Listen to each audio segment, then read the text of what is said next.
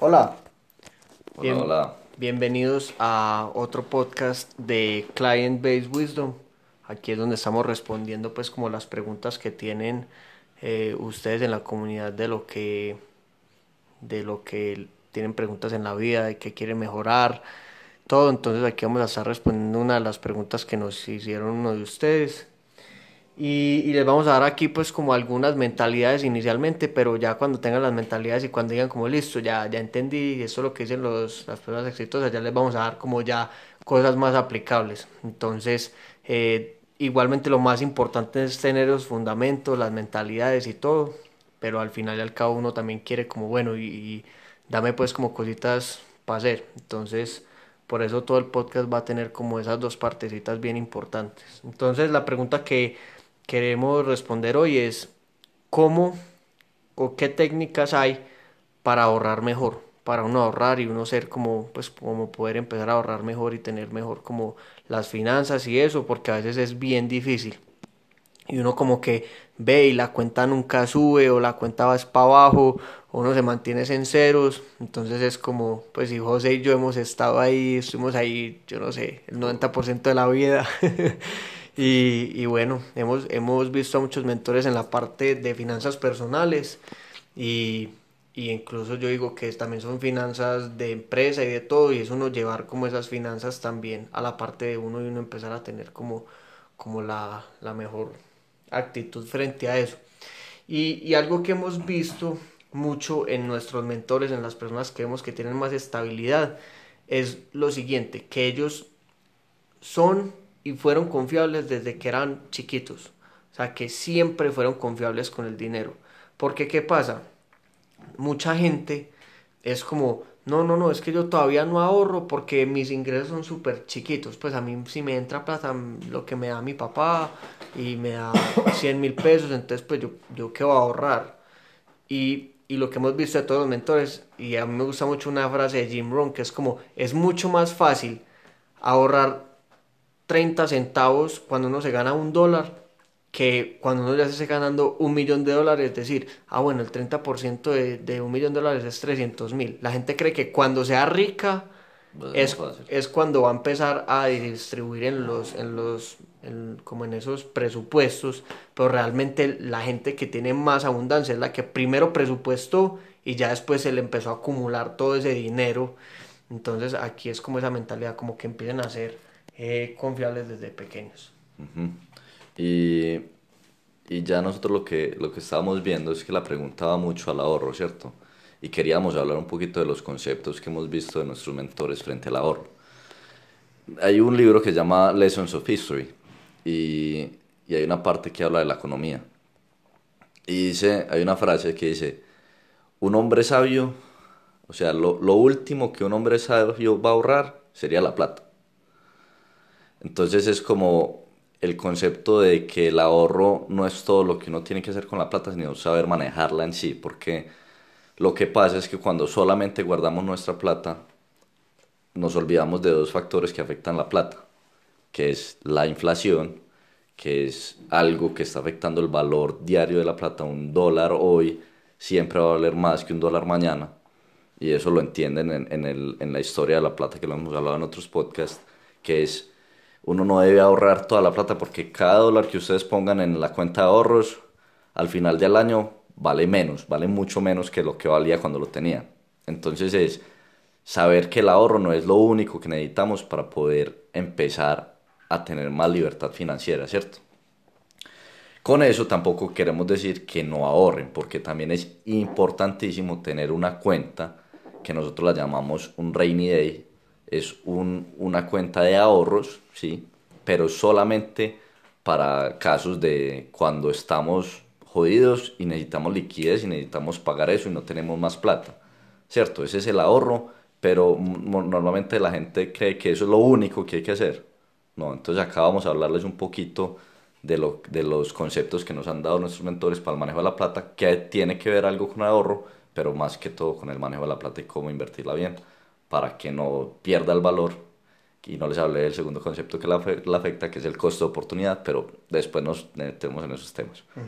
Y bueno, yo para, para hacerles como un, un- ejemplo, yo hablaba con mi papá de cuál había sido su primer, su primer sueldo. Y él me dijo que eran 13 mil pesos al mes. O sea, ahí pueden ver más que todos nosotros acá en Colombia, la inflación sí que nos pega duro. Y mi papá, pues, es, es así. Si mi papá, pues, si uno se ganara 13 mil pesos hoy en el mes, no, pues se muere de una. Uno, ¿cómo hace para.? Ya ahorré mil. Ajá, entonces, ¿qué tal que mi papá hubiera ahorrado su primer, su primer sueldo hubiera dicho, esto lo, me lo va a gastar cuando tenga 60 años? No, pues no, no se hubiera comprado un pan de carulla y ya. Eh, uno. Y les quería decir que el podcast en el que hablamos del, de, la, de la historia de la plata se llama el review número 3 de un libro que se llama Animales a Dioses. Entonces ahí pueden escuchar eh, como uno de los capítulos habla de eso y ahí pues como que vamos a fondo en, esa parte. Entonces, ¿cuál es como esa mentalidad que nos dicen los mentores y cómo se ve aplicada pues como a la vida de nosotros y que hemos empezado a utilizar desde hace digamos dos años sin importar cuál era el ingreso que teníamos y es los presupuestos? Que es algo que se maneja mucho en las empresas y que yo veo que muy poquita gente lo, lo, lo, hace. Hay un estudio que dice que la persona promedio en Estados Unidos ahorra el 1% entre el menos 1 y el 1% de su dinero, de sus ingresos.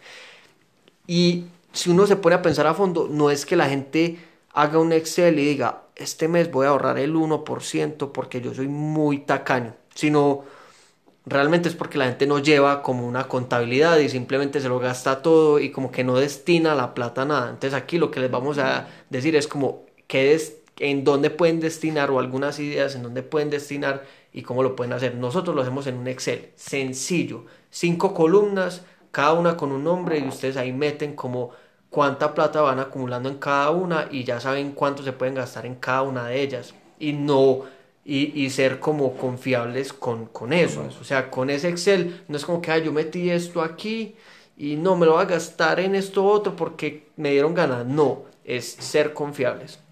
Entonces, digamos que usted le entra una plata, vamos a hacer el ejemplo con 100 mil pesos para que sea bien fácil, ¿cierto? Entonces, a usted les entraron 100 mil pesos. Vamos a dar el ejemplo, José y yo, de cuánto es lo que nosotros eh, guardamos, ¿cierto? Y ya ustedes pueden decir los porcentajes. La idea es que decidan esos porcentajes y que comiencen a hacerlo.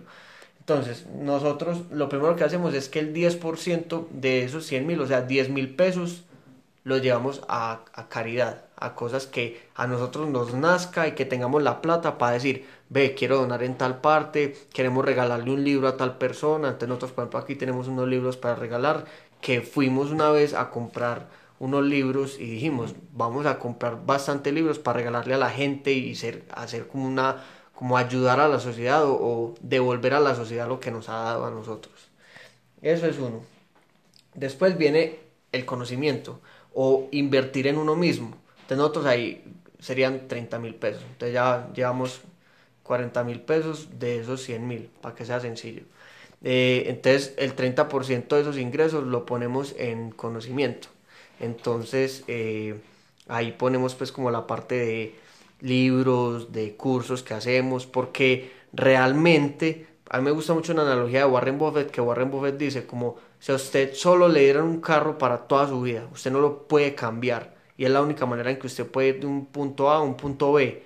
¿Usted cómo cuidaría ese carro? Entonces uno le metería platica, uno lo llevaría al mantenimiento, uno pues uno lo cuidaría. Y él dice, ese es su cerebro usted tiene que meterle plata, entonces nosotros le sacamos un buen porcentaje a, eso. Eh, ya después 10 mil pesos adicionales lo metemos al Rainy Day, que es lo que está explicando José, que es como todo ese, ese presupuesto que sacamos para, para el futuro, como que somos conscientes de que, listo, uno debe ser positivo y uno debe tener una mente positiva, pero tiene que tener en cuenta que hay momentos en los que uno tiene dificultades entonces que a uno lo partieron y uno pues no se dio cuenta que se le quebró la pantalla del celular, cositas así, que uno no sea como que tengo cero pesos y o quería ir a tal lugar eh, de rumba este fin de semana, pero se me quebró la pantalla, entonces no tengo un peso, me toca gastarme lo que quería hacer en este lado. Entonces tener como una platica ahorrada, el 10% todos los meses y eso se va acumulando. Eh, 20 mil pesos para el placer o sea, el 20% de lo que les entre para el placer. Entonces, eh, para salir, para tomarse algo con los amigos, para, para hacer lo que quieran, para, para tomarse algo, pues como que no se estresen, simplemente que ustedes digan, ah, me voy a tomar una cerveza y no me voy a sentir mal porque estoy gastando plata. No, esta plata es para que se gaste, es para el placer. Y 40 mil pesos los finales son cosas, gastos fijos, gastos que ustedes tengan fijos, que, que es pagar el arriendo, la luz, la comida. Y yo entiendo que muchos de ustedes van a decir, no, marica, yo ya, pues ya de mis gastos el 80% son mis costos fijos. Bueno no importa, es que no importan los porcentajes.